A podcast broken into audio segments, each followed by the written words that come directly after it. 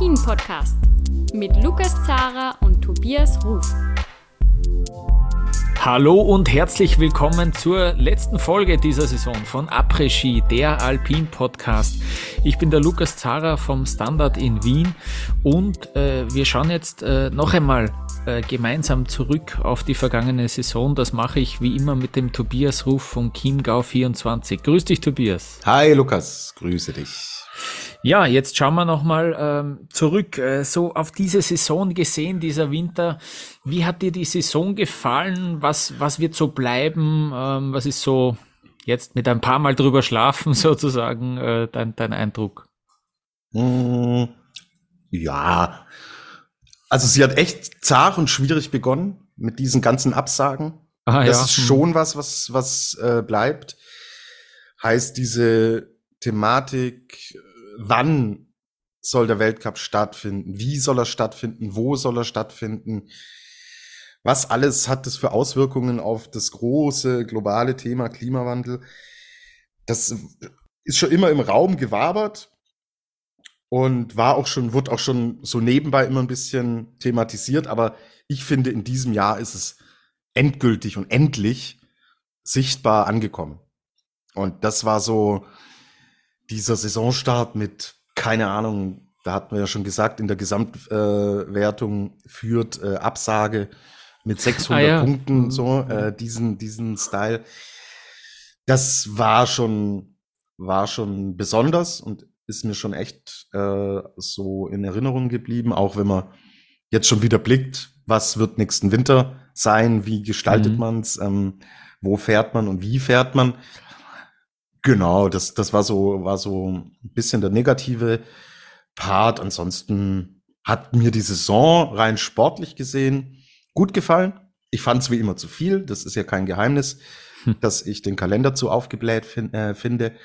Aber das, was wir gesehen haben, gut, hat mir gut gefallen. Ähm, ich fand es sehr abwechslungsreich. Viele Namen, die aufgetaucht sind, obwohl wir natürlich zwei haben, die äh, äh, bei den Damen und Herren extrem viel abgeräumt haben, mhm. fand ich genau das, was so bisschen dahinter passiert ist, auch extrem spannend und abwechslungsreich und ähm, ja, woran ich mich auch immer gewöhnen muss, sind diese Doppelweltcups, dass man das mhm. äh, identische Rennen, klar, die sind natürlich anders gesteckt, weiß ich schon auch, aber die gleiche Disziplin am gleichen Ort zwei Tage hintereinander fährt.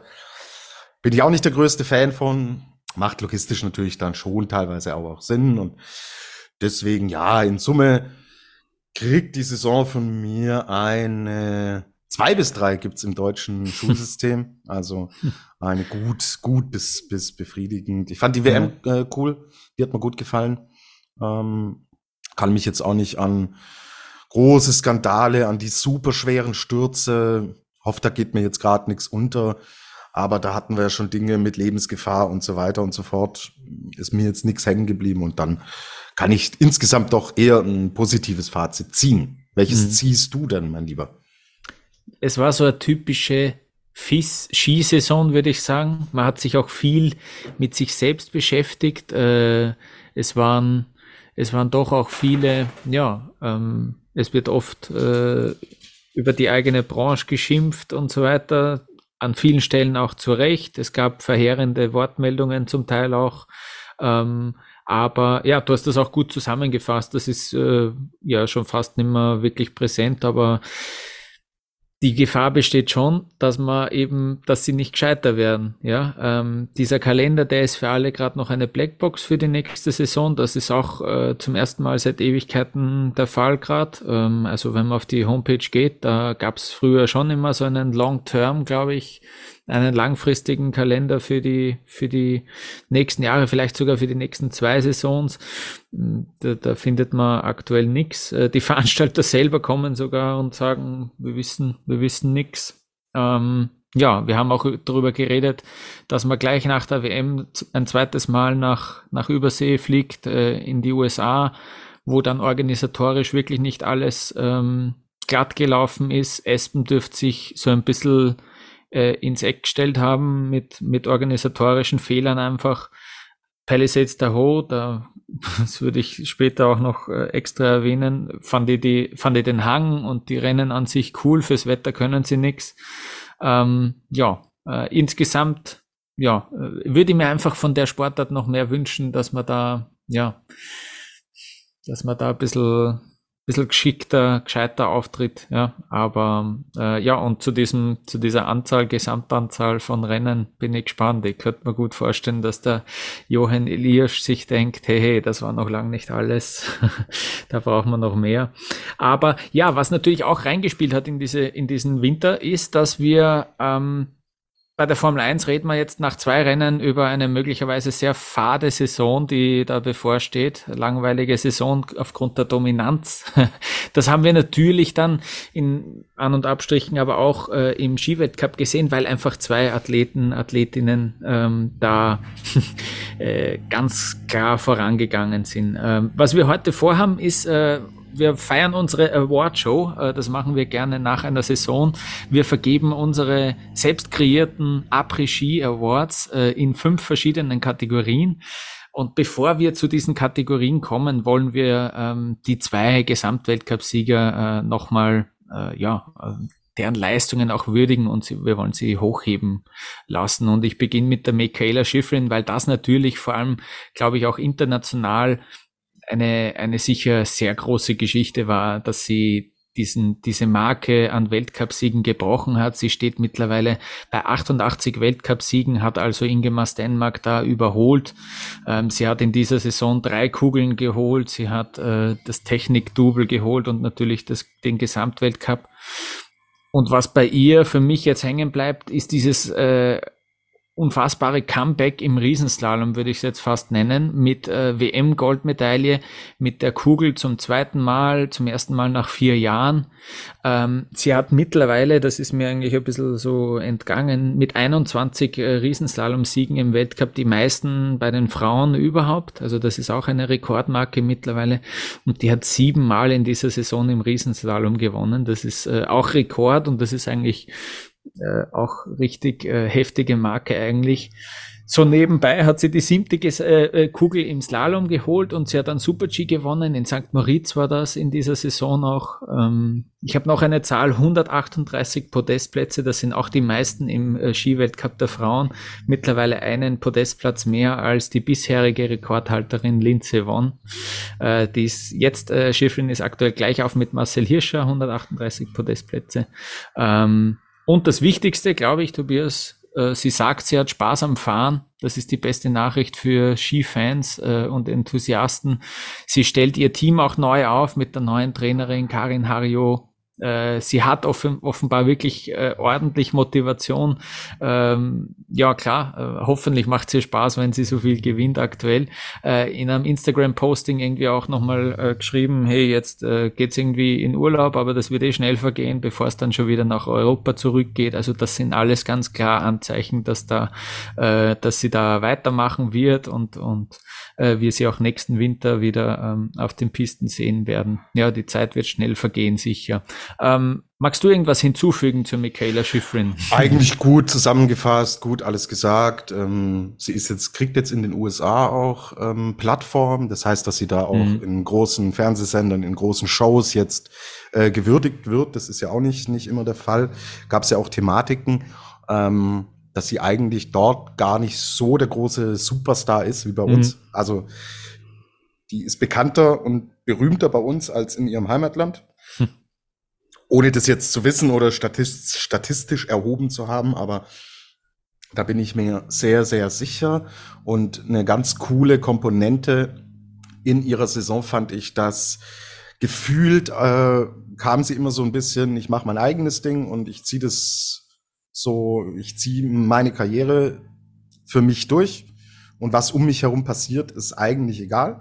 Und das hat sie komplett irgendwie abgelegt, weil mhm. sie eine echte Teamplayerin geworden ist und um sie herum, auch in der Breite, gerade bei den amerikanischen Damen, wirklich gut was entstanden ist. Und das finde ich eine sehr gute und positive Wandlung und Entwicklung und es menschelt extrem und das macht diese Superstars viel nahbarer. und viel sympathischer. Und dann gönnt man ihr Dinge auch mehr. Sie gönnt auch ihren Konkurrentinnen ähm, die Erfolge. Das hat äh, mir Lena Dürr vor der Saison auch gesagt, dass eine Schifferin da extrem mh, hm, nicht so gedacht hat, ah, jetzt kommt da eine Dürr rein und nimmt mir da, äh, macht mir da Konkurrenz, sondern die hat sich ehrlich und offen gefreut und das finde ich bestätigt sich auch, wenn man wenn man die Dinge sieht und deswegen ja, äh, nicht nur auf den Pisten, auch abseits, Riesending, super Geschichte und dass sie halt auch diese Olympiathematik abgehakt hat. Weil es ging ja bei der WM los in der Kombination, dass sie das Ding eigentlich ja. gewinnt und dann ähm, äh, fädelt sie im, im Slalom, ich glaube, es war sogar das letzte oder das vorletzte ein, fliegt raus und dann ging schon wieder durch die, durch die Ticker dieser Welt. Ah ja, der Fluch der Großereignisse. Er geht weiter. Und cool, hat sie, hat sie gut äh, verarbeitet und abgehakt. Und deswegen, ja, haben wir uns jetzt auch entschieden, lasst uns kurz nochmal Schifrin und Odermatt äh, würdigen. In den Awards blicken wir aber so ein bisschen abseits dessen, was ganz, ganz an der Spitze passiert ist, weil dann musst keine Awardshow machen, ja, weil dann kannst du bis auf Enttäuschung des Jahres, was eine Kategorie sein wird, kannst du jeden Award im Endeffekt äh, ihr mhm. und Odermatt geben und dann ist so ein so, eine, so ein Saisonrückblick ja im Endeffekt auch sinnlos. Äh, hier gehen die Baustellen los. Ich mache mal ganz kurz die Balkontür zu.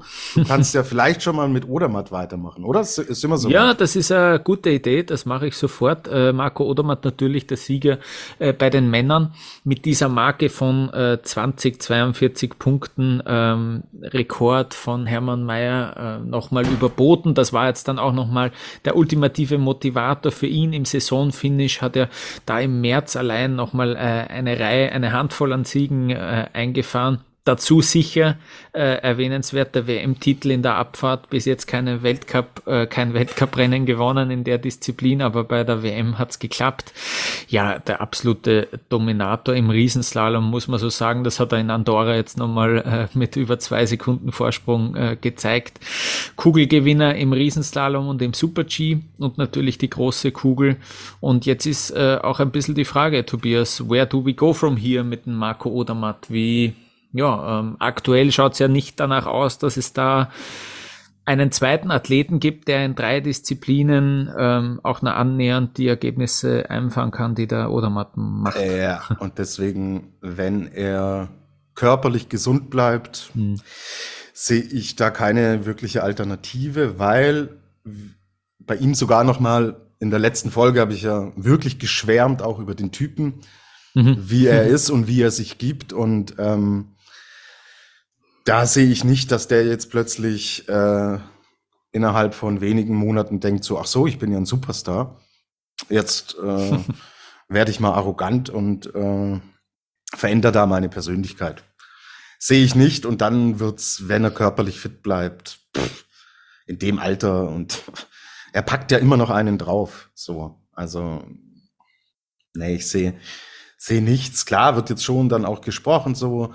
Ähm, unser beliebter äh, Marco Schwarz, ähm, der dann mhm. jetzt anfängt auch so zu variieren in den Disziplinen und so und das sehr gut macht, ja, aber wenn er wird halt Sechster, Fünfter oder Vierter und der Odermatt wird halt Zweiter oder Erster. Mhm.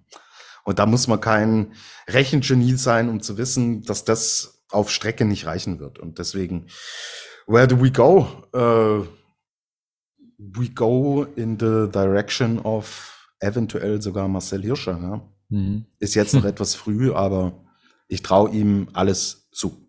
Ja, vor allem, weil er eben so ein scheinbar so einen riesen Vorsprung hat auf, auf, äh, auf andere eben, ja. Und ich finde ja, es gibt ja einen, ähm, es gibt ja sowas wie einen besseren Marco Schwarz auch schon im Weltcup und der ist auch Schweizer und heißt Loic Meyer. Der mhm. hat nämlich auch drei Disziplinen, wo er, finde ich, ja, ja, ähm, überall noch um Einzahl äh, besser ist als der, als der Marco Schwarz. Und äh, ja, ähm, den, der wird mir, der wird mir noch eher einfallen, aber der muss halt auch einmal anfangen, wirklich Rennen zu gewinnen, regelmäßig. Das hat er, äh, zu ihm kommen auch später noch. Das hat er in der Saison schon einmal äh, im Riesenslalom geschafft, aber ja, äh, es braucht natürlich Seriensiege, um die große Kugel zu holen. Ja. Ähm, ja, irgendwie cool von der, ein, ein Gesamtweltcup-Sieger von der Speed-Seite kommend, aber natürlich mit dem Riesenslalom als absolut beste Disziplin beim Marco Odermatt äh, ist dann auch schwierig, ihn als Speed-Spezialisten zu bezeichnen, äh, finde ich. Ähm, er hat jetzt gesagt, bis Mitte April hat äh, gibt's noch Vollgas bei ihm mit mit Nachbearbeitung von dieser Saison sozusagen, mit äh, Medienterminen, Sponsoren. Ähm, der wird sicher auch ein bisschen Ski testen noch müssen, nehme ich an. Und äh, zum Stand äh, unserer Aufnahme hat er auch geplant, den Riesenslalom bei den Schweizer Meisterschaften zu fahren. Also der äh, ist noch motiviert. Wahrscheinlich könnte er das äh, auch auf einem Ski ähm, erledigen, äh, wenn man die Zeiten aus Andorra noch im Kopf hat. Und die Tina Mase, die ist ja früher auch Stöckli gefahren und die hat irgendwie, in, die, die will ihn immer wieder ein bisschen äh, dazu überreden, dass er den Slalom auch noch mitnimmt. Die hätte das gern, weil sie das auch geschafft hat. Ähm, der Odermatt hat da bis jetzt dankend abgelehnt und er hat gesagt, ähm, die nächsten Ziele sind, äh, dass er Wengen gewinnt und äh, auf der Streif gewinnt. Das ist natürlich, ähm, also da denkt er, da denkt er wie ein echter Abfahrer, würde ich jetzt mal sagen. Ja. Er ist gut beraten, den Slalom nicht ja. zu fahren, weil der so hochwertig ist. Da müsste er alles komplett umwerfen und dann ja. würde sich alles andere kaputt machen.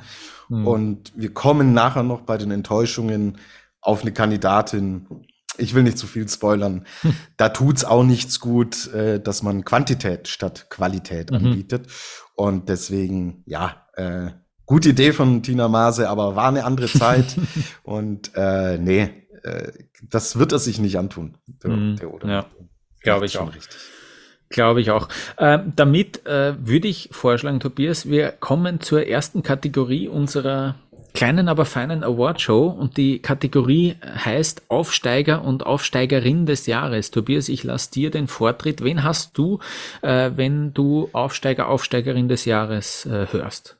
Ich habe zwei junge Slalomfahrerinnen, mhm. die mir extrem gut gefallen haben und auch dafür gesorgt haben, dass der Slalom bei den Damen, der ja extrem lange immer so von den gleichen Athletinnen geprägt war, dass der inzwischen mit dem Slalom der Herren, der super spannend auch schon letzte Saison war mit zehn verschiedene Sieger und hier und da und du wusstest im Endeffekt ähm, beim nächsten Rennen nicht, wer eigentlich im Rennen davor besser war, weil das Klassement immer um, umgeworfen wurde.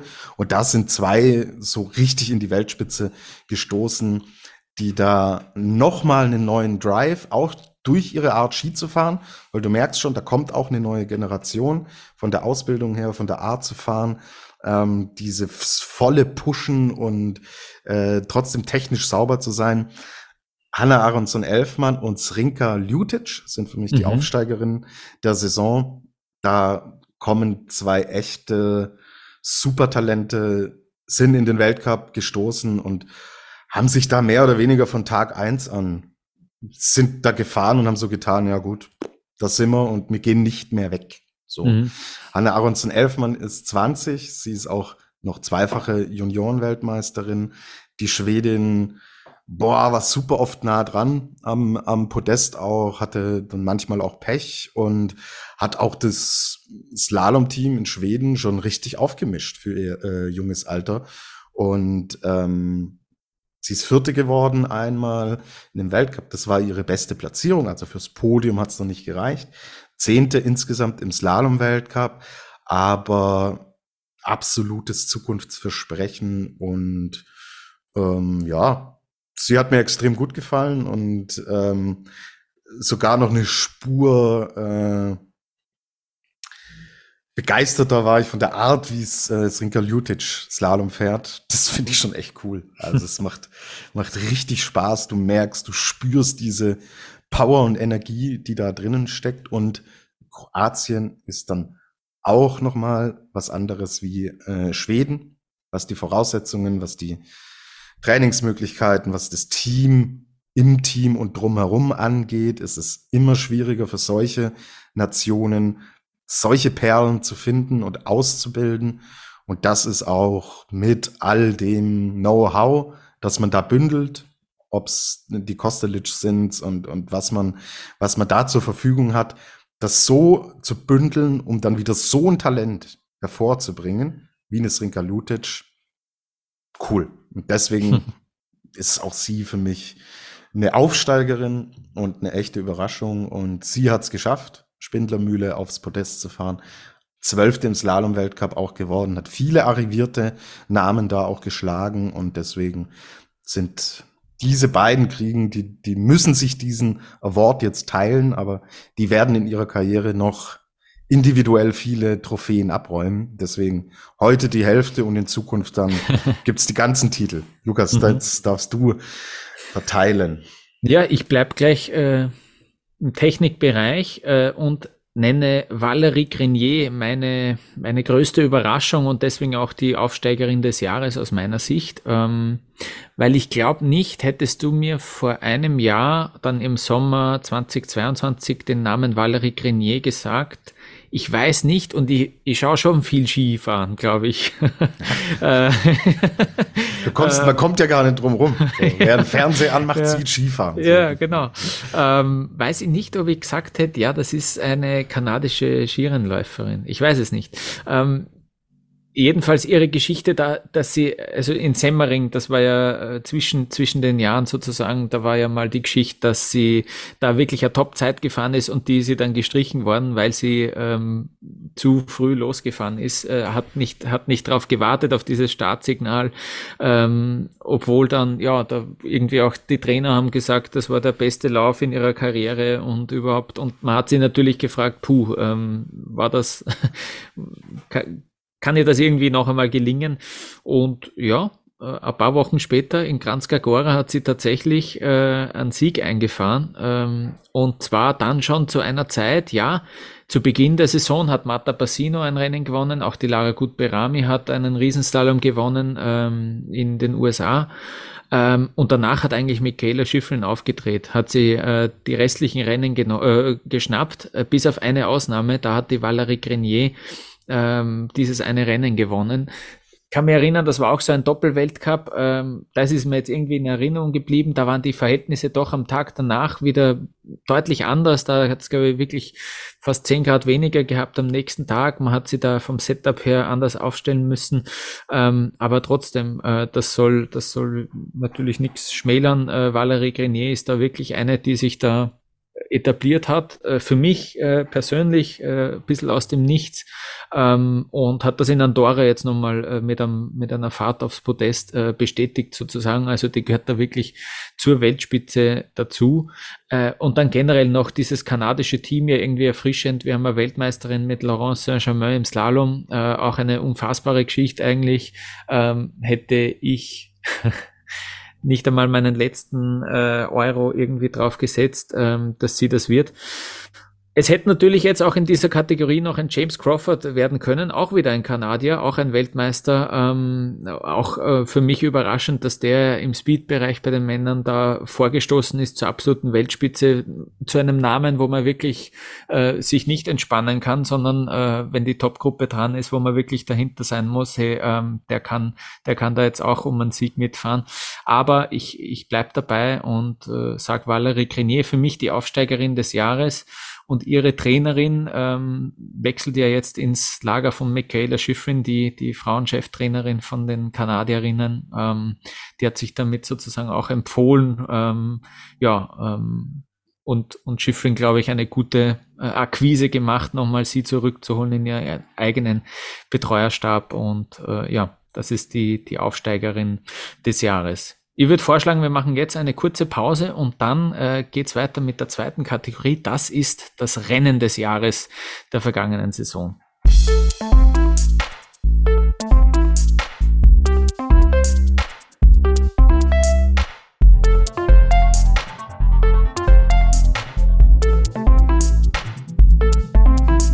Wir sind zurück bei der Awardshow von Après Ski zur vergangenen Skisaison und wir kommen zur zweiten Kategorie, zum Rennen des Jahres. Äh, was ist so das eine Rennen, Tobias, was dir vielleicht am meisten in Erinnerung bleibt oder woran du dich vielleicht auch noch in fünf Jahren dran erinnern kannst und warum ist es das?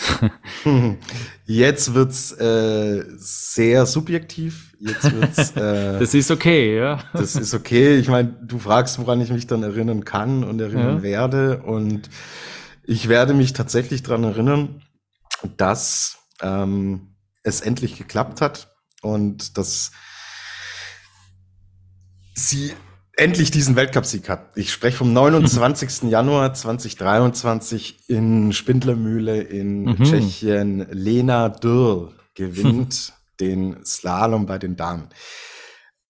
Über zehn Jahre hat es gedauert, bis eine deutsche Dame wieder einen Slalom gewinnt. Mhm. Sie selbst auf den Tag genau zehn Jahre zuvor, äh, zuvor hatte sie ihren bis dahin ersten Weltcupsieg. Parallelrennen, Moskau, okay. Ähm, wissen wir alle, welche Wertigkeit das jetzt in der Retrospektive hat. Ähm, und mit all den Geschichten auch aus dem, aus der Saison davor, Olympia, wo sie als Erste in den zweiten Durchgang geht, dann Vierte wird. Beim Saisonfinale wiederholt sich die Geschichte. Dann hat man wieder äh, zum Saisonstart wieder die Konstellation gehabt. Und irgendwann war bei mir zumindest so das Gefühl da, ich weiß nicht, ob das noch mal was wird mit mit einem Weltcupsieg, ja, äh, mit mit 31, äh, die sie jetzt auch schon ist. Und dann hat es tatsächlich geklappt. Und das ist was die Leistungssteigerung in den letzten Jahren und was das Durchhaltevermögen und was diese unbändige Motivation angeht, egal ob sie jetzt Deutsche ist oder nicht, aber da kann ich nur echt den Hut vorziehen. Und das finde ich eine extrem bemerkenswerte und coole Geschichte. Und das war ihr großes Ziel. Sie wollte endlich auf der Eins stehen. Das hat sie geschafft. Und deswegen ist das für mich mit all den Emotionen und Geschichten, die dahinter stecken, das Rennen des Jahres und hey, äh, jetzt, jetzt muss ich zurück wieder zur, zur subjektiven Betrachtung gehen. Sie hat das einzige Rennen gewonnen im Weltcup. Alex Schmid ist Parallel-Weltmeister geworden. Auch hier würde ich die Wertigkeit aber dahinter setzen. Und ja, sie hat dem deutschen Skiverband, mhm. boah, auf gut Deutsch gesagt, den Arsch gerettet in der Saison. mhm. Ja, ähm, es ist ein Sieg, der am Ende steht im, in der Bilanz, zehn weitere Podestplätze und ja, da taucht halt viermal der Name Lena Dürr auf. Ohne sie, sie ist die konstanteste gewesen von all den äh, Athletinnen und Athleten, die wir an den Start gebracht haben. Also da sprechen wir über die Slalom. Ähm, äh, über, über Linus Strasser in Slalom, der zwei Podestplätze fährt, Andy Sander, der hinten raus zwei Podestplätze noch geholt hat. Eine Kira Weidle, war, bin ich nicht ganz zufrieden, sie sicherlich auch nicht. Im Super-G hat sie sich toll entwickelt, aber im Abfahrtsbereich, auch sie spricht immer von diesem ersten Weltcupsieg, aber mhm. der kommt einfach nicht. Zwei Podestplätze, zweimal Dritte gewesen. Und Lena Dürr steht dann halt da und sie hat bei der WM auch noch die Slalom-Medaille geholt. Weil sonst wäre am Ende dieser WM-Titel von Alex Schmid aber im Parallelbereich, was so wie eine Kombinationsmedaille ist. Die ist gut, die gönne ich allen, aber die Wertigkeit hat dann doch noch diese äh, Bronzemedaille, die sie auch geholt hat bei der WM und ohne sie würde, hätte es schlecht ausgesehen in der Saison und deswegen ist sie für mich ähm, es wird dann zum Saisonstart nächstes Jahr wird, werden auch die besten Athleten in den jeweiligen Disziplinen innerhalb des DSV gewählt und sie wird ganz klar ähm, in der, im Bereich Ski Alpin die Athletin des Jahres, definitiv, weil das war extrem cool und stark und ja, deswegen bin ich mit ihr sehr zufrieden. Die Gesamtbilanz, hm, ja, die Entwicklung bei den Speedherren hat mir nicht gefallen. Also auch wenn das hinten raus jetzt tatsächlich noch versöhnlich endet mit Andreas Sander, aber das war ja wirklich ein, ein Krampf und eine, eine Qual, äh, selbst hier im Podcast immer wieder drüber sprechen zu müssen. Warum klappt's nicht? Ähm, dann, ja, der Hoffnungsträger Simon Jocher stürzt sehr früh, sehr schwer, fällt dir dann mehr oder mhm. weniger auch das ganze Jahr ähm, danach noch aus die große Hoffnung, Thomas Dresen kommt zurück. Früh hm. merkt man, na, der Körper ist, ich hoffe, noch nicht bereit, vielleicht auch nicht mehr bereit für dieses allerhöchste Niveau, was ich inständig hoffe, dass es nicht so ist, aber äh, erinnert dich an unsere Saisonvorschauen und wo wir hier noch gesprochen haben und da war das Dresenfieber da, ja, und da äh, waren wir alle motiviert und das war auch das Team an sich, ja, hab ja mit denen allen gesprochen, alle haben gesagt, boah, cool, der Tom ist zurück, das Zugpferd ist wieder da, an dem orientieren wir uns, der bringt einen äh, neuen Drive rein in die Veranstaltung, der wird uns alle mitnehmen, alle mitreißen. Das ist halt leider nicht passiert, so kann man ihm keinen Vorwurf machen. Der Körper ist der Körper und wenn der halt so nicht mitspielt nach all den Vorgeschichten, ist es nicht seine Schuld. Ja, und deswegen fällt die Bilanz so, so mittelmäßig aus. Ähm, es war sogar ein äh, Podestplatz mehr als in äh, der letzten Saison. War ich auch überrascht, als ich die Statistik heute nochmal äh, rausgezogen habe. Gefühlt war nämlich die letzte Saison irgendwie besser. Aber ähm, alles in allem, ja, Deutschland ist dabei, aber weit, weit weg von den absoluten Top-Nationen, auch was die Breite angeht. Und ja, Wolfgang Mayer hat auch gesagt, hm, wir müssen uns schon hinterfragen, orientieren wir uns zu sehr an äh, den Platzierungen und, oder müssen wir mehr in die Richtung gehen, dass man sagt, unser Ziel muss primär sein, die Ausbildung und Entwicklung der Athletinnen und Athleten. Das muss eigentlich mehr im Fokus stehen. Da bin ich eigentlich bei ihm, weil wenn das gut läuft, kommen auch die Ergebnisse. Und da, ja, sehe ich es ehrlich gesagt auch ähm, zwiegespalten und muss man sehen, wohin die Reise geht. Ich finde es da immer jetzt schwer zu sagen, oh, das war, eine, war sicherlich keine Top-Saison, es war auch sicherlich keine Katastrophensaison. Es liegt halt irgendwo in der Mitte. Und ähm, diesen schönen einen Moment gab es aber trotzdem. Und wenn es hm. den nicht gegeben hätte, wird man jetzt ohne Weltcupsieg dastehen und dann wäre es wiederum eine Enttäuschung, weil so sehr ich bei der Entwicklungstheorie von Wolfgang Mayer bin, Ergebnissport, Stichwort, am Ende reden wir halt schon über die Siege und die Podestplätze so und dafür macht man's. Und deswegen bin ich sehr froh, dass es äh, diesen Tag im Januar in Spindlermühle gegeben hat und bin gespannt, was, was du jetzt ausgepackt hast, mein Lieber. Ja, na gut, dann äh, ja. Das äh, Rennen des Jahres sozusagen. Ich bleibe jetzt auch äh, bei derselben Disziplin. Und äh, für mich ist dieser Slalom in Palisades Tahoe äh, am meisten hängen geblieben die Kategorie heißt ja auch nicht das beste Rennen des Jahres, sondern äh, Rennen des Jahres. Genau. Äh, es ist auf jeden Fall das, was irgendwie äh, sehr speziell war äh, aufgrund der Umstände. Also wir hatten dort äh, einen Sieg von Alexander Steen Olsen, äh, seinem ersten Weltcupsieg. Gefühlt der Kerl, der in jedem zweiten Durchgang eine halbe Stunde auf dem roten Sessel sitzt im Ziel und wartet, bis vielleicht doch wer kommt äh, und seine Zeit unterbietet. Äh, wir hatten natürlich, also grundsätzlich, ich habe schon angedeutet, ich finde ja einen geilen Hang äh, dort. Äh, das Gelände, auch dieser Riesenslalom davor, am Tag davor, war schon richtig cool, auch irgendwie gut gesetzt. Das war echt, da hat, da hat es einfach Passagen gegeben, die man sich gemerkt hat, ah, jetzt kommt die, obwohl man das zum ersten Mal sieht, das Rennen, nach drei Läufern weiß man, ah, jetzt kommt das Eck da und dieser Übergang und so weiter. Äh, das ist eigentlich alles da für ein cooles äh, Weltcuprennen. Dass das alles ähm, unmittelbar nach der WM passiert und dass das alles, äh, dass das Wetter dann furchtbar war, gut, dafür können sie nichts, dass die Kameras da schlecht waren, die Kameraführung, das ist schon äh, wirklich schade. Ähm, wirklich, man muss ja sagen, der Sport steht und fällt mit der Präsentation äh, des Ganzen. Man schaut sich das ja viel lieber an, wenn das geile Bilder sind, wenn das cool inszeniert ist.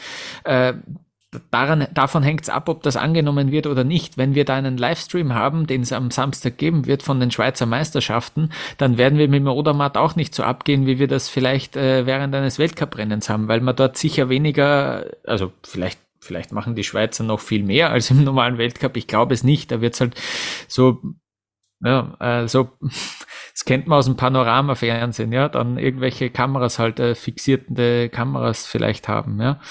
Ähm, ja, aber dieses Rennen an sich natürlich die Geschichte AJ Guinness, äh, der vermeintliche Sieger, äh, aber man hat irgendwie schon im Ziel gemerkt, der hat nicht so gejubelt, wie er die Male davor gejubelt hat. Das ist halt sein Pech dann gewesen, dass man das jetzt schon gekannt hat, wie der jubelt normalerweise, weil er davor halt schon Erfolge gehabt hat. Dass das dann natürlich recht lang gedauert hat, war ich, ich kreide das der FIS jetzt gar nicht einmal an, aber eben dann, um eine Entscheidung zu haben, wer jetzt wirklich dieses Rennen gewonnen hat, ist natürlich sehr ungut. Ähm, es war dann der Alexander Steen Olsen. Ähm, ja, äh, das ist eben sein Premierensieg gewesen, sehr speziell. Timon Haugan auf Platz zwei, auch äh, sein Karriere-Bestergebnis, ähm, vor allem mit den Skiern, die haben wir noch gar nicht erwähnt. die Van Dier Skier, die er hat. Ähm, und auf drei, äh, äh auf Platz drei, ähm, Albert Popov, äh, herrlich, sein erster Podestplatz, äh, gemeinsam mit Clement Noël, ähm, dieses Bild der Noël neben Popov, das ist auch ein herrliches. Also da gibt's einige Gründe, warum dieses Rennen ähm, im Gedächtnis bleibt. Popov übrigens von 25 auf 3 im zweiten Durchgang natürlich auch, da hat es immer stärker geschneit, aber auch dieser Sprung macht es auch nochmal speziell, dieses Ergebnis. Ähm, ja, ein sehr spezielles Rennen. Ich habe mir dann noch natürlich aufgeschrieben, ein paar Honorable Mentions würde ich es jetzt äh, nennen. Äh, der Killington Slalom, wo Wendy Holdener und äh, Anders Van Larsson gemeinsam ihren ersten Weltcupsieg gefeiert haben im Slalom. Ähm, auch die erste Abfahrt von Kitzbühel bleibt mir natürlich als, äh, als, ja, als Österreicher in Erinnerung, weil da der Kriechmeier gewonnen hat und dann Florian Schieder auf Platz zwei gefahren ist, diese schn schneller werdenden Verhältnisse hinten raus. Äh, auch das war irgendwie eigentlich cooler als das Samstagsrennen dann. Der Quidfiel Super G sticht auch noch heraus mit dem Dreifachsieg für den ÖSV aufgrund der Verhältnisse. Aber bevor ich jetzt jedes einzelne Rennen aufzähle als Rennen des Jahres, bleibe ich beim Slalom von Palisades Tahoe das ist es für mich. Und äh, damit haben wir die Kategorie Rennen des Jahres ähm, auch erledigt. Ähm, kommen wir zur nächsten Kategorie. Das ist ähm, ja dann gar nicht so weit weg davon. Äh, und zwar wollen wir krönen die Fahrt des Jahres. Ähm, Tobias, ich lasse dir wieder äh, gerne den Vortritt. Was ist denn so die Fahrt des Jahres, die dich vielleicht am meisten beeindruckt hat? äh, Kilde in Espen, die Abfahrt, das war schon Masterclass. Aha, ja. Also die ist mir echt in Erinnerung geblieben, weil der hat da alles richtig gemacht. Es war von oben, er ist eh ein extrem guter Starter, bis unten alle Passagen, ob Technik, ob Gleitpassagen, alles perfekt. In hm. Perfektion. Und das bewundere ich dann, wenn ich ihn auch sehe, der ähm, so ein krasser Athlet ist, der aber auch die Finesse dann mitbringt, aber trotzdem genau die Stärken, die er eigentlich qua Körper hat, haben hm. sollte. Wenn er das in Kombination ausspielt, ist er der beste Abfahrer, den wir haben bei den Herren. Und er hat auch die Kugel gewonnen und er ist der Einzige auch, der, der, also wenn ich es jetzt sage, die Fahrt des Jahres, will ich das schon auch in einen größeren Rahmen so reinziehen. Mhm. Und er ist auch der Einzige, der den Odermatt wirklich gekitzelt und gepusht hat. Und zwar nicht punktuell in einem Rennen, sondern über die ganze Saison hinweg. Und er ist Teil der äh, 2042 Punkte Geschichte von Odermatt, mhm. weil der Odermatt genau weiß, im Speed, da gibt's einen, der lässt nicht locker. Und das ist ein cooles Duell, ein cooler Zweikampf, der extrem fair geführt wird. Ja, mhm. sie wollen immer alles erreichen, sind mega ambitioniert, aber sind nie unfair zueinander. Also es gibt ja, soll einen Landsmann geben von, von Kilde, der da eine andere Herangehensweise hat. Der ist eher in den technischen Disziplinen unterwegs. Ähm, Christoph, äh, ich sage jetzt natürlich keinen Namen, der da einfach anders rangeht und zwar schon seit Jahren. Und das ist bei Kilde überhaupt nicht der Fall. Er ist ein, einfach ein guter Typ.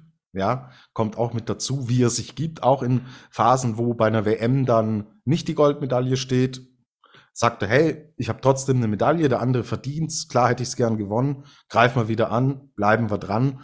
Und er ist vom Typ einfach extrem gut und ja, deswegen diese Fahrt in, in Espen hat gezeigt, wie gut er wirklich ist im Abfahrtsbereich. Und im Super-G-Bereich wäre auch die Eins, wenn Odermatt nicht da wäre. Und deswegen kriegt er ähm, den Award für die Fahrt des Jahres. Und hier noch ganz kurz, Norwegen, pff, mhm. die kriegen auch einen Sonderaward. 17 Siege, 26 weitere Podestplätze. Mhm. Kilde, Christoffersen, Broughton, Steen Olsen, Haugern, Windingstad, McGrath. Und die Damen sind auch mit dabei. Stjernesund, Mowinkel, Lee. Dazu eine saustarke WM. Dieses Team Norwegen ist brutal. Und in der Breite so gut aufgestellt, wie ich sonst von wenigen Nationen kenne. Also das ja. ist wirklich pff, sensationell gut und da haben so viele eine Entwicklung gemacht und da fehlt ja noch zum Beispiel jetzt auch ein Fuss Solewak, der jahrelang im Slalom ganz, ganz vorne mit mhm. dabei war, aber hey, wie die das hinkriegen in der Breite, auch in der Altersstruktur, sau cool. Norwegen, Team Norwegen macht mega Spaß und er ist der äh, Teamleader einfach von diesem Team, nicht nur auf der Strecke, sondern auch was die Außendarstellung und was die Repräsentation des Skisports angeht, ist mhm. er der Captain und langer Turn zu einer Fahrt. Ich hoffe, ihr seht es mir nach, aber ich meine, wenn wir die Saisonrevue passieren lassen, muss dieses norwegische Kollektiv definitiv mit rein. Mhm.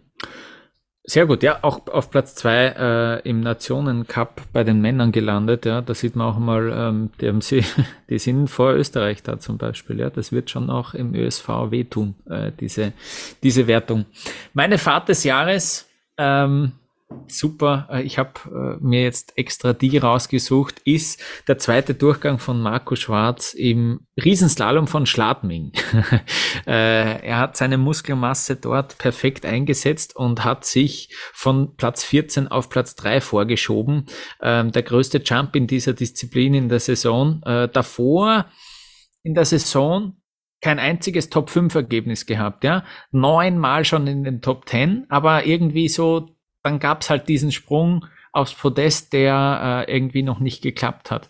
Und er hat sich da irgendwie schon neue Sprüche auch überlegen müssen. Nicht? Wenn du eh brav in die Top Ten fährst und dann aber immer in Interview sagen musst, na und ist doch, ist doch gut das Ergebnis. Ja, eh gut, ich bin zufrieden, aber es wäre natürlich mehr drin gewesen. Puh, jetzt hätte ich fast äh, versucht, kärntnerisch zu reden. Das ist ganz gefährlich. ähm, für mich vielleicht auch so ein bisschen, vielleicht rede ich es mir auch nur ein, aber doch dann der, die Initialzündung noch äh, zu dieser Saison. Dieser, dieser zweite Durchgang in Schladming, der war nämlich wirklich perfekt. Also der, der hat da so viel Zeit nochmal rausgeholt. Leider hat er da im ersten Durchgang schon über zwei Sekunden Rückstand gehabt. Deswegen war da auch äh, nicht an den Sieg zu denken. Aber das war wirklich eine beeindruckende Fahrt. Danach hat er sie danach, nach diesem, nach diesen Rennen in Schladming, ist sie nach Cortina, hat sie nochmal an den Speed gewöhnt, ist zwei Super-Gs dort gefahren und dann kam eben auch diese WM mit den zwei Medaillen. Ähm, ja, ähm, im Slalom ist er in dieser Saison gar nicht aufs Podest gefahren. Das ist schon auch eigentlich bemerkenswert interessant. Zum ersten Mal einen Riesenslalom gewonnen, ähm, im Super-G jetzt in Andorra noch Zweiter geworden. Aber diese Fahrt im Riesenslalom, ähm, die war, die war irgendwie, die, die ist mir echt hängen geblieben, auch weil es nochmal ein, ein Nachtrennen war. Riesenslalom sehen wir nicht so oft. Ähm, es war da deutlich weniger los äh, als, als beim klassischen Night Race in Schladming. Aber diese, diese, dieser Lauf war irgendwie sehr, äh, sehr bemerkenswert. Und ich äh, nutze jetzt dieses, ähm, dieses Ergebnis auch schamlos aus, um ein Fazit äh, über die Schweizer Männermannschaft noch zu ziehen, weil diesen Schladming Riesenslalom, da gab es einen Doppelsieg für die Schweiz. Da hat Loic Meyer gewonnen vor Gino Caviezel und das, also Doppelsieg für die Schweiz, obwohl der Odermatt da äh, dieses Rennen ausgelassen hat. Ja, ähm, Du hast ja irgendwie auch, wir haben vor dieser Sendung noch geschrieben, hey, inwiefern überstrahlt eigentlich der Odermatt ähm, äh, diese Ergebnisse bei den Schweizer Männern und ich würde sagen, da gibt schon auch noch wirklich sehr, sehr viel dahinter. Ähm, eben diesen Loic Mea, da habe ich jetzt eh schon vorher erwähnt, der erste echte Weltcupsieg, würde ich sagen. Ja, davor hat er ein parallele Rennen im Weltcup gewonnen. Ähm, er hat sehr neu aufgestellt vor der Saison, äh, was seine Trainings betrifft. Ähm, hat da auch die Trainingsgruppe gewechselt, hat äh, einen Individualtrainer dazu bekommen. Er ist jetzt Sechster geworden im Gesamtweltcup. Das, er war schon mal Vierter im Gesamtweltcup. Äh, heuer ist er Sechster geworden. Aber 877 Punkte ist für ihn ein neuer persönlicher Rekord.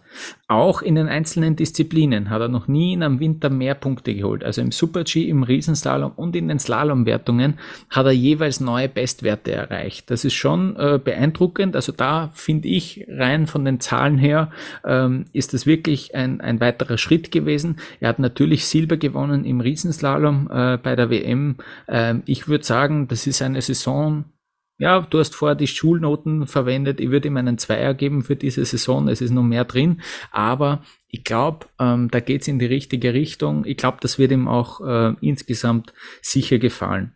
Und die Schweiz hat noch andere Saisonsieger bei den Männern. Äh, Ramon Zenhäusern, den haben wir letzte, letzte Folge schon erwähnt. Äh, der zweite Weltcupsieg dann in dieser Saison äh, in Andorra noch. Daniel Jühl hat auch gewonnen.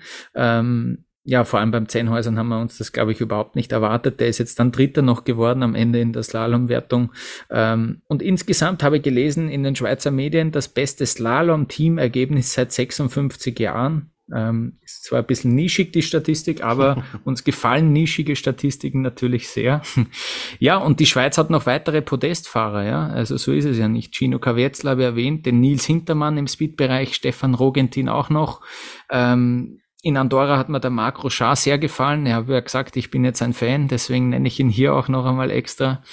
Und ähm, ja, was es noch ähm, auf jeden Fall auch zu erwähnen gilt jetzt, es gibt äh, organisatorisch im Schweizer Verband noch eine, eine strukturelle Änderung. Da gibt es jetzt zwei Geschäftsführer. Äh, diese, diese Positionen wurden de facto neu geschaffen jetzt äh, auf, auf, auf struktureller Basis. Walter Reusser und Diego Züger äh, sind gemeinsam jetzt äh, Geschäftsführer geworden. Walter Reusser ähm, wird, äh, der war bis jetzt Direktor der Ski-Alpin-Abteilung, der übernimmt jetzt den Bereich Sport, also Geschäftsführer Sport in Swiss Ski und Diego Züger, der kommt von der, von der Marketingseite und der übernimmt den Bereich Commercial als Geschäftsführer. Und äh, ja, das ist äh, sicher auch noch interessant, also was sich da auch strukturell ändert. Ich, beobachte das schon auch ähm, ganz genau, äh, weil es ja auch im ÖSV in den letzten Jahren eigentlich äh, einige Änderungen gegeben hat. Auch da wird noch was kommen in den nächsten Wochen. Ähm, aber genau, äh, eigentlich waren wir ja bei der Fahrt des Jahres nicht vergessen. Ich spanne jetzt den Bogen nochmal. Marco Schwarz im Riesenslalom in Schladming hat mir, hat mir am meisten gefallen. Ja.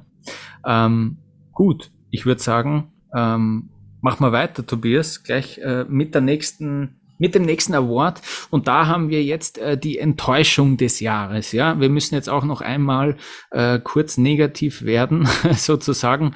Was ist denn so irgendwie für dich ja, ja, eh, ich brauche gar nicht mehr sagen. Die Enttäuschung der vergangenen Saison.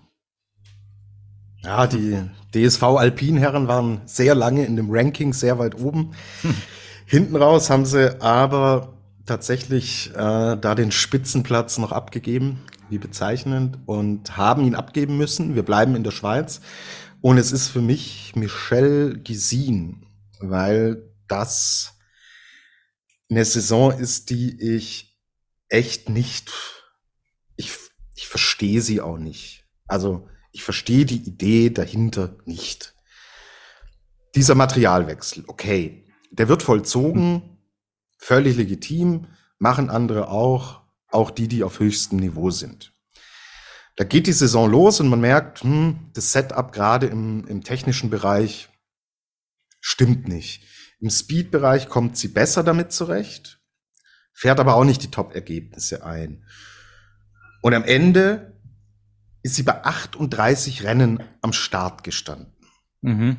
das ist meines Wissens nach jedes Rennen. Und wenn ich eins vergessen habe, ist es eins. Aber mit all den Absagen, es standen 42 im ursprünglichen Rennkalender. Mhm. Es gab Absagen und dann ist es laut meiner Rechnung, ist es jedes ihr wisst, was da kommt, rennen. Hm. Und das will mir tatsächlich nicht in den Kopf. Was ist denn die Idee von ihr und ihren Trainern, die dahinter steckt? Kommen wir zu den Zahlen. Sie ist zweimal in die Top 5 gefahren. Neunmal in die Top 10 gefahren. Die stand letzte Saison fünfmal auf dem Podium. Mhm. Die war 20 Mal in den Top 10. Und jetzt reden wir von zweimal Top 5. Null Podestplätze, zweimal Top 5, neunmal in den Top 10. Und dann erklär's mir einer. Und äh, Gesine war bis zu dieser Saison immer, wenn es darum ging, hey, die kann im Endeffekt immer dir aufs Podest fahren. Sie war immer eine, die du auf dem Zettel haben musstest. Aber wir haben auch irgendwann aufgehört, hier drüber zu reden, weil irgendwann die Reise klar war und du wusstest, die wird nur wenn alles gut geht, noch auf den Podest fahren, aber die wird definitiv kein Rennen gewinnen. Und die Saison davor, die ich jetzt als Referenzwert nehme, da hatte sie ja auch am Anfang eben mit dem pfeiferschen Drüsenfieber in der Vorbereitung und so weiter zu tun. Und man hat jetzt eigentlich gedacht, hey, die ist gut durchgekommen. Let's go. Weil, mein, gesund war sie ja, sonst fährt sie nicht jedes Rennen.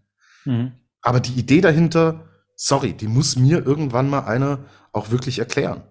Ähm, Wendy Holdener und Michelle Gesin, die waren für mich so ähnliches Level eigentlich. Also du hast hm. immer gesagt, hey, die zwei Grad im Slalom und Riesenslalom und so und dann punktuell Gesin schon auch noch Super G und so. Ähm, aber Slalom, Riesenslalom, ein Level, äh, da geht immer was, ja. Und da geht ein Podest und wenn alles gut geht, geht sich ein Sieg aus.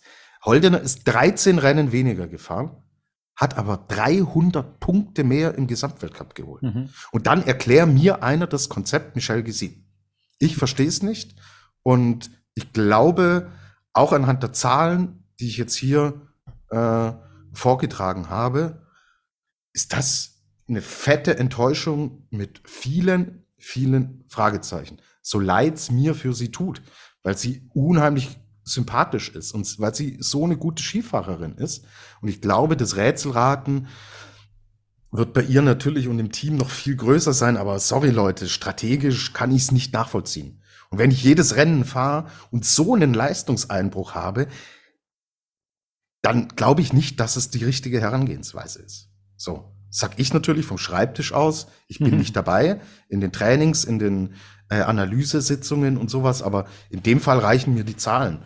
Und ähm, ja, fand, ich fand es insgesamt von den Schweizer Damen, da habe ich schon Besseres gesehen.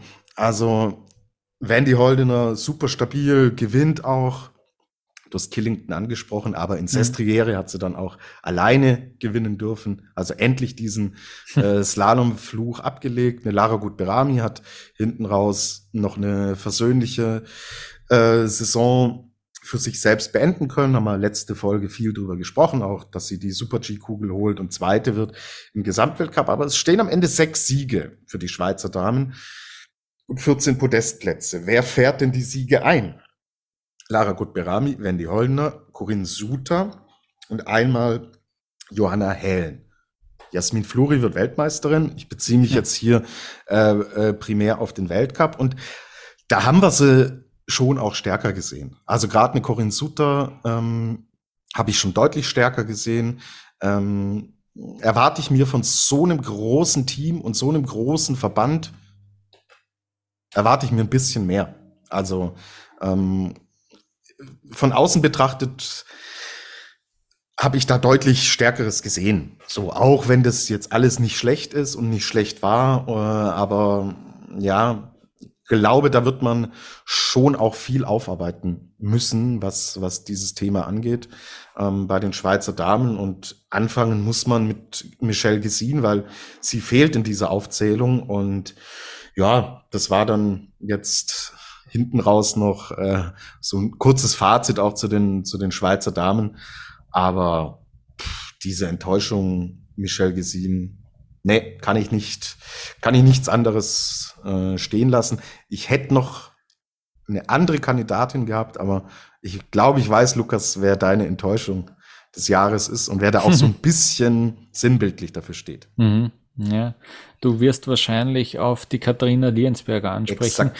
Ich habe hier Enttäuschung des Jahres ähm, eigentlich ein gesamtes ÖSV-Fazit ja, ähm, stehen. Also äh, mal die Fakten vorweg. Äh, Dritter im Nationencup geworden, sowohl bei den Frauen als auch bei den Männern, als auch insgesamt. Es gab keine Goldmedaille bei der WM, es gab keine einzige Kugel. Ähm, das ist nichts Neues. Ähm, es ist bei den Frauen niemand äh, in der Gesamtwertung in den Top 10 Rennen. Das ist schon ziemlich heftig.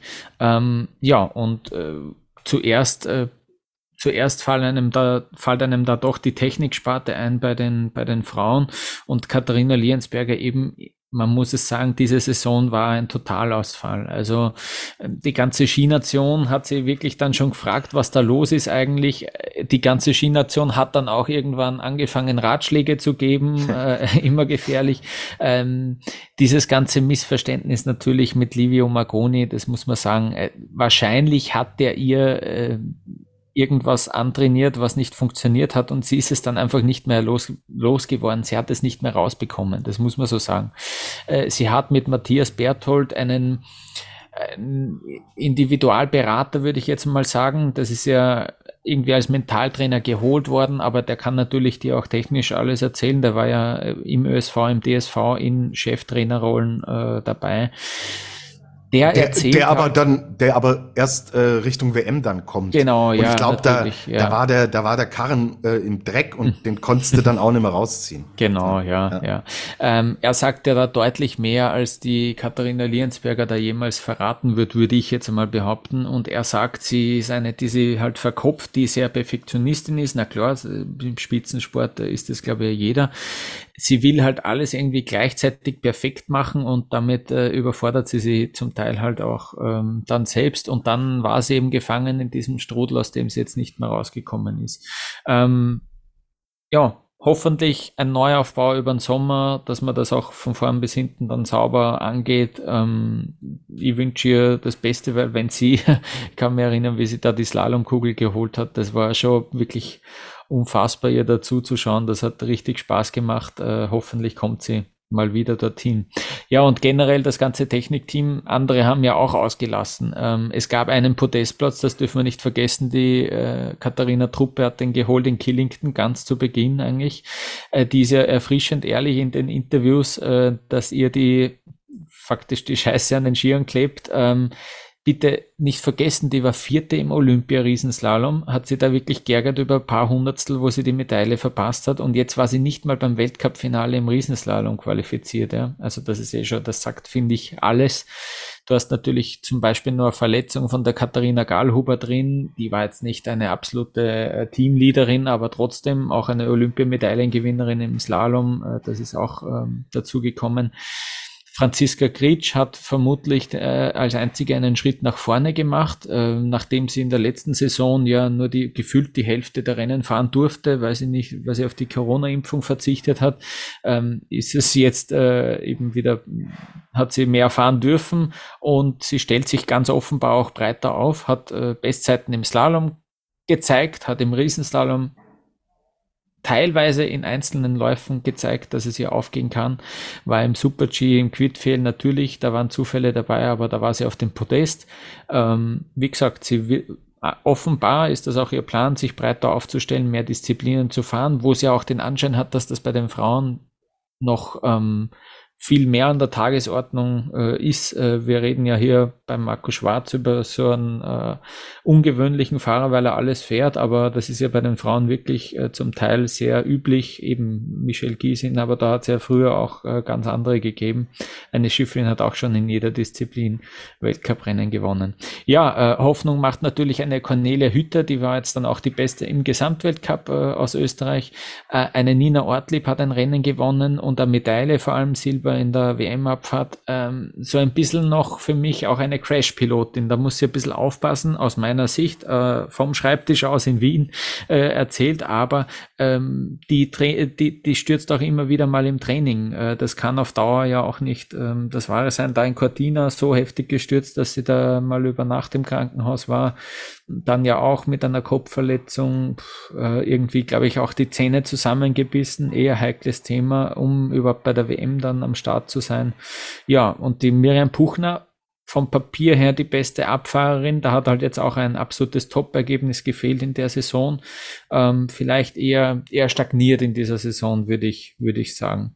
Aber insgesamt gibt's jetzt äh, bei den Frauen, äh, das ist erst vor ein paar Stunden vor unserer Aufnahme herausgekommen, Roland Assinger wird jetzt äh, Frauencheftrainer im ÖSV.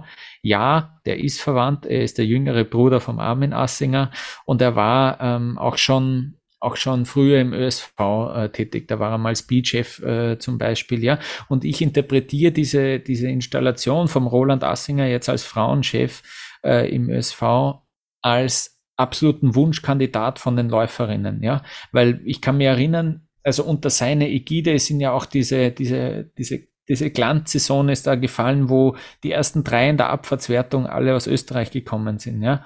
Ähm, ich kann mir erinnern, dass die äh, ziemlich überrascht waren, alle, wie dann, wie dann Cheftrainer äh, Kriechbaum ist da gegangen ähm, und eben auch der Assinger hat gehen äh, müssen. So habe ich es irgendwie im Kopf gespeichert. Bitte, wenn das ganz anders gelaufen ist, okay, aber so habe ich schon irgendwie in Erinnerung, dass ihnen dann auch der Christian Mitter ein bisschen so ähm, hingestellt worden ist, ja, den Athletinnen.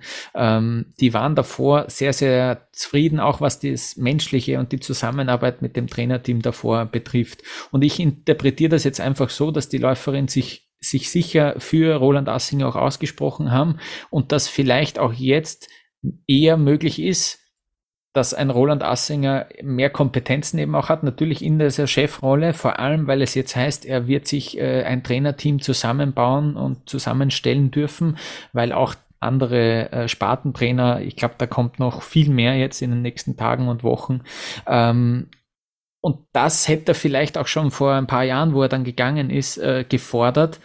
Das war damals nicht möglich und der ÖSV hat gesagt, weißt was, lassen wir das lieber sein, wir machen das ganz anders und holen den Christian Mitter zum Beispiel. Jetzt ist das halt auf einmal doch alles wieder möglich und der Thomas Trinker nach einem Jahr ähm, ist er wieder ist er wieder weg. Ähm, ja, ich glaube, es, es muss auch einfach so sein. Ja, ähm, es geht jetzt auch darum, dieses Team aufzubauen hin im Hinblick auf die auf die WM in Saalbach ähm, in eineinhalb Jahren dann, nein, zwei Jahren fast. Ähm, genau.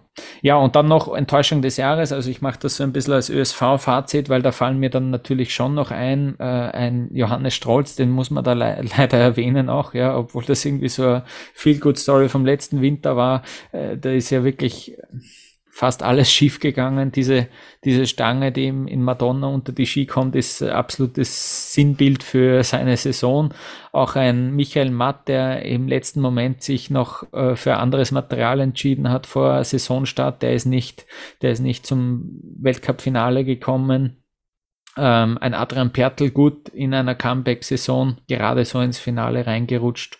Ähm, okay, und sonst ja, äh, im Speed-Bereich Max Franz schwer verletzt, ähm, Matthias Meyer zurückgetreten. Es bleiben Kriechmeier und Hemmetsberger, ja, unkonstant, aber auch Hemmetsberger. Dann vielleicht noch der Striedinger und dann ist es eh ganz schwierig. Deswegen hat ja auch Marco Schwarz kein Problem gehabt. Äh, Neuaufstellung genutzt, äh, Kaderplatz war verfügbar sozusagen.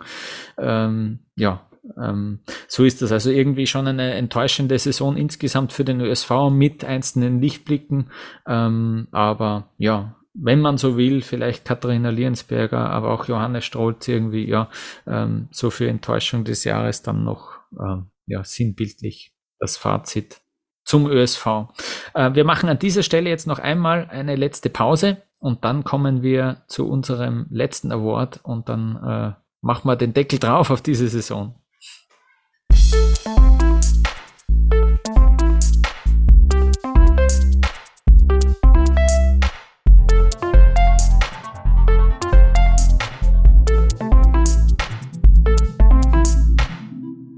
Ein letztes Mal sind wir zurück bei Après-Ski, der Alpin Podcast.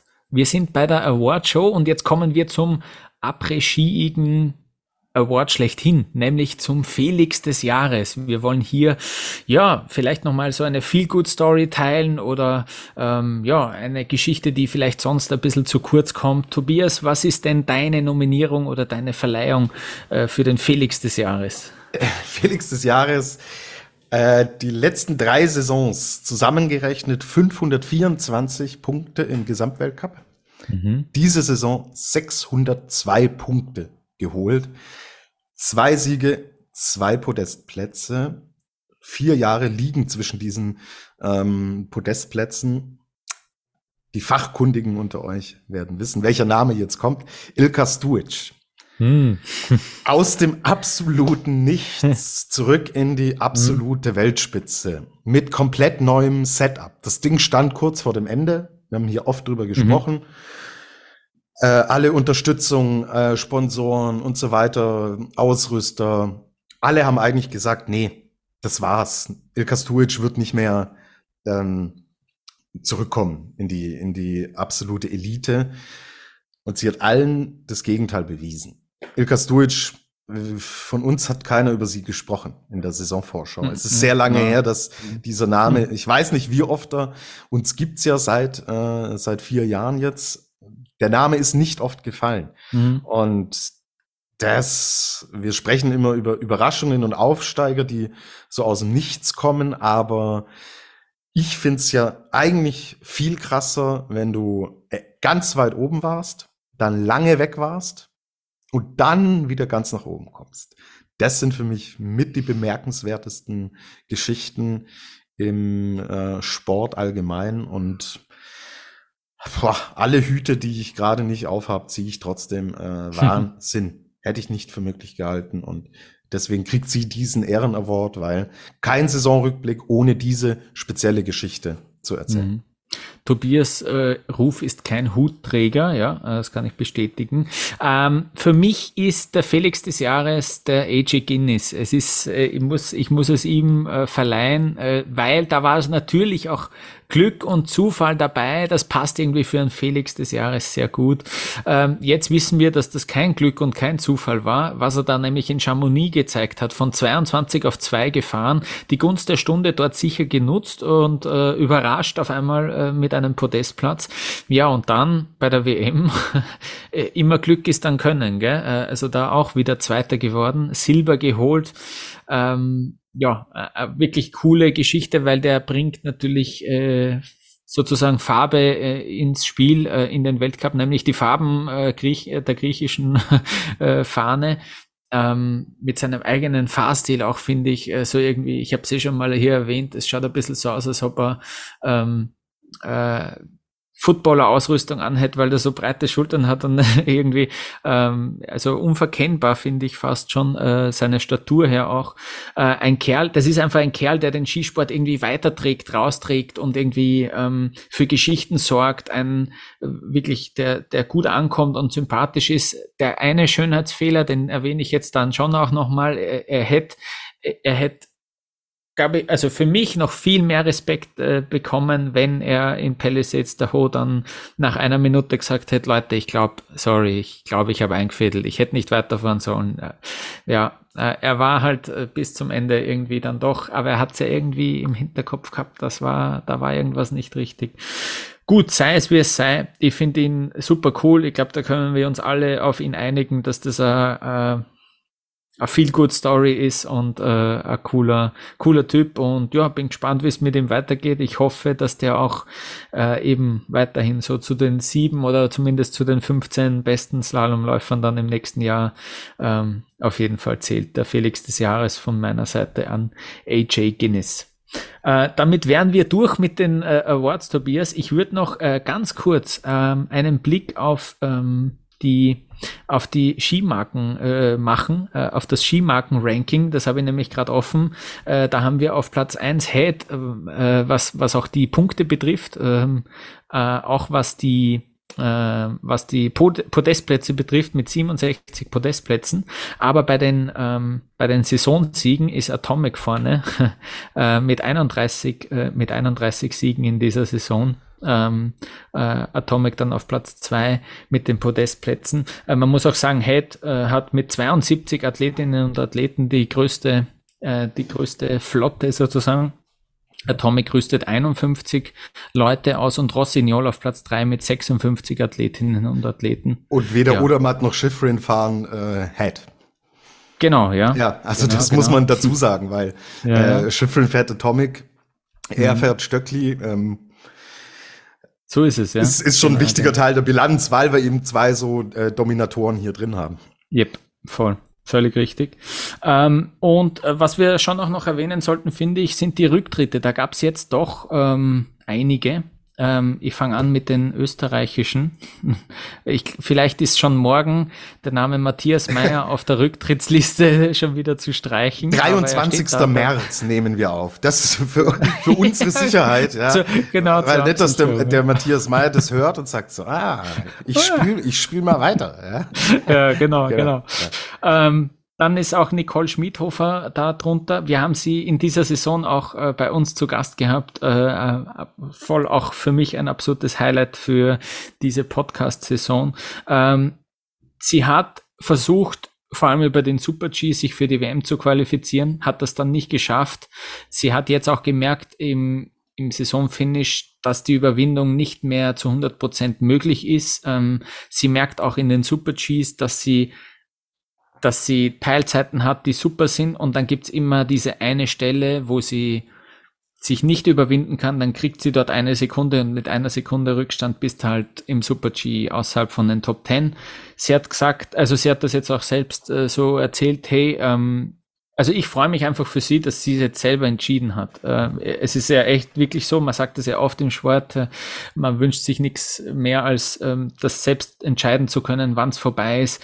Ähm, bei ihr ist das voll der Fall. Es haben ihr so wenige zugetraut, dass sie das wirklich wieder schafft, äh, professionell Ski zu fahren, schnell Ski zu fahren. Das macht sie.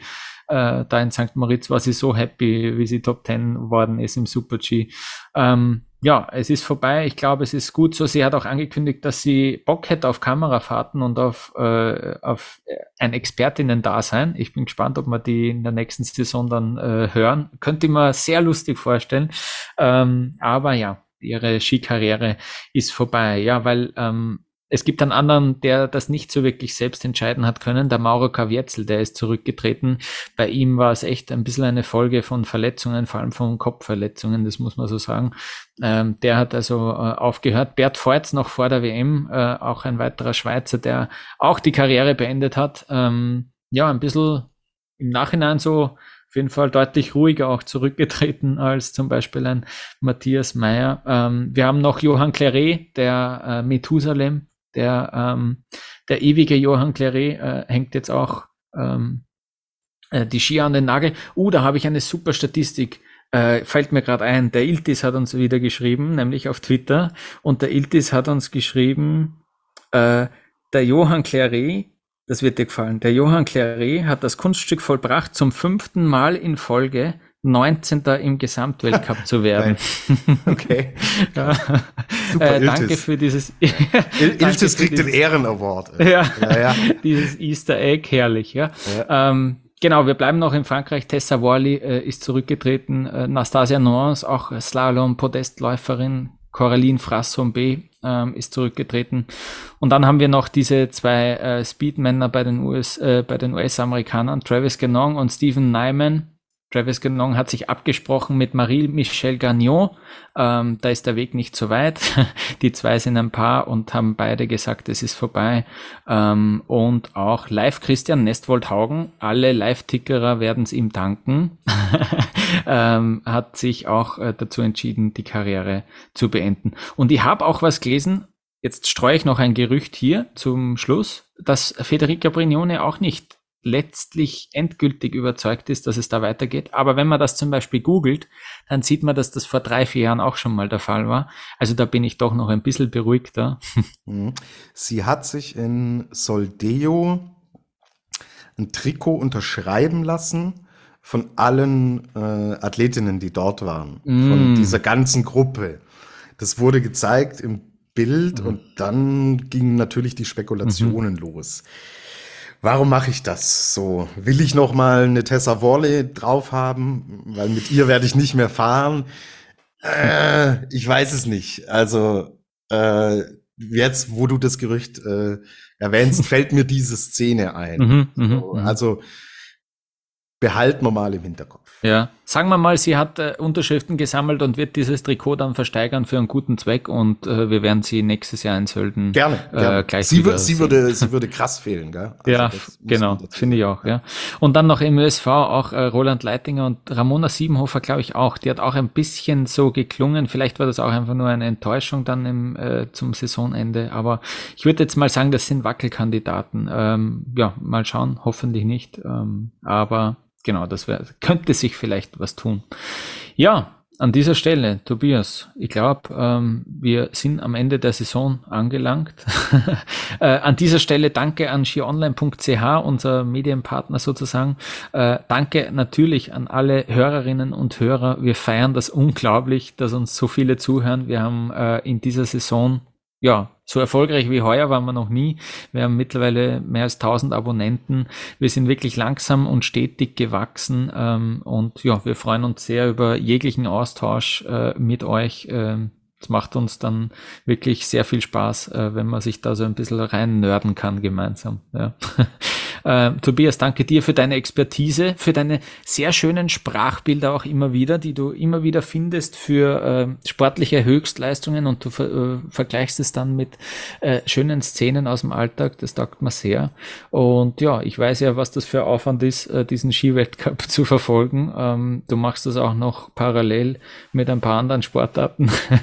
ähm, ja, ist nicht selbstverständlich und es hat mir sehr viel Spaß gemacht diese Saison. Und Lukas, dann äh, muss ich natürlich den Dank an dich zurückgeben für die wie immer hervorragende Moderation. Hast uns hier äh, fantastisch durch die Saison begleitet und du hast es angesprochen. Wenn es bei mir dann stressiger äh, wird oder geworden ist, während einer Vier-Schanzentournee zum Beispiel, hast du mir immer den Rücken freigehalten. Da auch nochmal ein Dank an alle Gästinnen Gäste, die wir hier begrüßt haben. Ähm, waren ja echt wieder sehr viele coole verschiedene Leute aus dem ähm, aus der Medienwelt natürlich auch mit dabei. Vielen, vielen Dank an euch. Lukas, dein Twitter. Äh, Auftritt ist sensationell. Also, wenn immer ihr da im Bereich Twitter was lest, äh, das ist äh, der Lukas. ähm, ganz grandios, die GIFs, die da kommen, boah, bist du ganz weit vorne. Also, wenn es da eine eigene Disziplin gibt, ähm, gehört, gehört der, der, der die, die Kugel da definitiv dir. Und ja, deswegen auch von mir vielen herzlichen Dank. Macht immer wieder Spaß, auch wenn so eine Saison lang ist und stressig ist. Aber es sind immer, immer schöne Stunden, die wir hier gemeinsam verbringen. Und ja, deswegen ähm, bleibt mal dran. Aber jetzt müssen wir auf jeden Fall erstmal Pause machen und mhm. Muskelmasse aufbauen, damit ja, wir dann genau, wieder fit sind. Genau. Ja, eh klar. Du, du brauchst das für dein Knie, hast du ja, gesagt. Unbedingt, ja, wir werden, wir werden das genau verfolgen, wie es ja, mit deiner Muskelmasse ausschaut. Äh, ich, ich könnte ja, ich könnte ja, äh, ich muss es noch mit reinbringen. Äh, mein äh, neuestes Lieblingswidget, äh, wie plötzlich die, die Uhrzeit live, live mitgelaufen ist. Ah, ja, ja, ja. das meinst, kam ja, aus dem Nichts, ja. dann war es wieder weg. In Soldeo war es plötzlich war's wieder, wieder da. da. Ja, ja, genau. ja, ja. Da Und dann haben sie dann haben sie die gefilmt, diese Sensoren, gell, am, am Ski, ja, ja. Äh, die so blinken, haben ja, sie demonstrativ gefilmt. Herrlich, Ganz großer Moment der Saison. Ja. Mhm. Ähm, Stimmt. Und da, da könnte ich ja so ein Muskelmassenbarometer dann einführen, weißt du? Das dann live und, mitläuft. ja. Und du gehst dann so durch die Straßen in Rosenheim und links von dir äh, ist dann, oder genau. rechts von dir ist dann immer ein Balken, äh, der genau. ist grün oder rot gefärbt. Und, und unten, wo sonst die Platzierungen immer hin und her ja. springen, ist so die, Muskelmasse, die zunimmt. Ja, genau. Ja. so lineal. Ja, das finde ich sensationell. dann, dann schn schnall ich mir so ein Ding um, das blinkt und damit geht's jetzt geht's jetzt rein in die Sommerpause. Perfekt, super, das klingt gut. Das klingt nach einem guten, äh, guten Plan wir machen Pause, wir schalten ein bisschen ab und wir melden uns sicher wieder, allerspätestens äh, in Sölden. Oder vielleicht beginnt der Weltcup ja schon in zwei Monaten, weil wir da in der Halle fahren. Glaube ich Absolut. Nicht. Aber kann ja. sein, wer weiß. Wer weiß. Ja. Wir werden Wenn wir in der äh, Halle fahren, anschauen. sind wir live vor Ort. Ja, ja genau, passt. Hey, alles Gute. Äh, habt einen schönen Sommer. Zuerst kommt der Frühling, glaube ich, aber macht es gut, bleibt gesund, äh, stellt nichts an und ja, wir würden uns sehr freuen, wenn wir uns nächste Saison dann wieder hören. Alles Liebe, bis bald, Servus.